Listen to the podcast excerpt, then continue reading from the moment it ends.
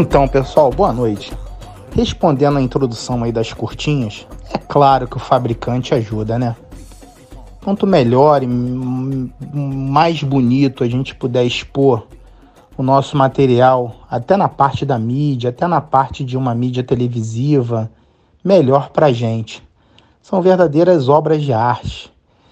Você tem aí, eu, olha, gente, eu não tô ganhando para fazer propaganda deles não, tá?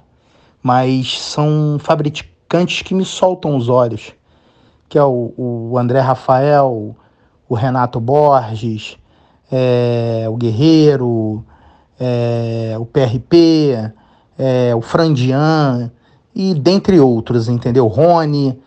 É, então é muito bom, é muito bonito.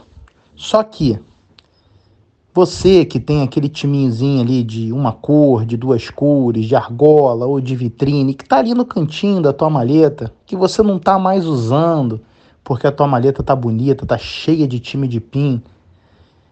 Pega esse, esse time e faz uma doação, cara.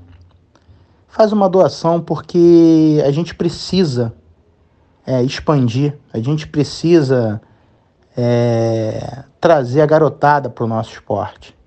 E é óbvio que um garoto de hoje ele não vai ter condições de comprar um time de PIN nos valores que ele custam pelo fabricante e o preço tem que ser esse mesmo, que são verdadeiras obras de arte, né?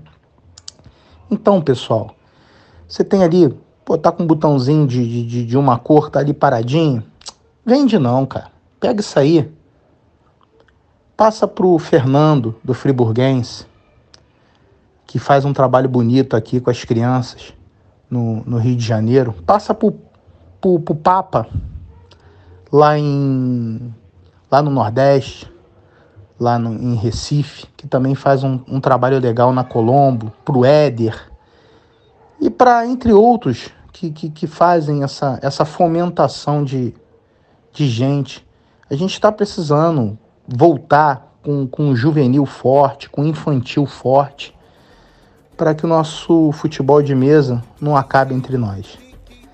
Então é essa mensagem que eu passo para vocês aí de que de, deixa sua maleta bonita, como você merece, mas pensa no próximo que você também vai, vai lucrar muito com isso. Um abraço pessoal e pro gol.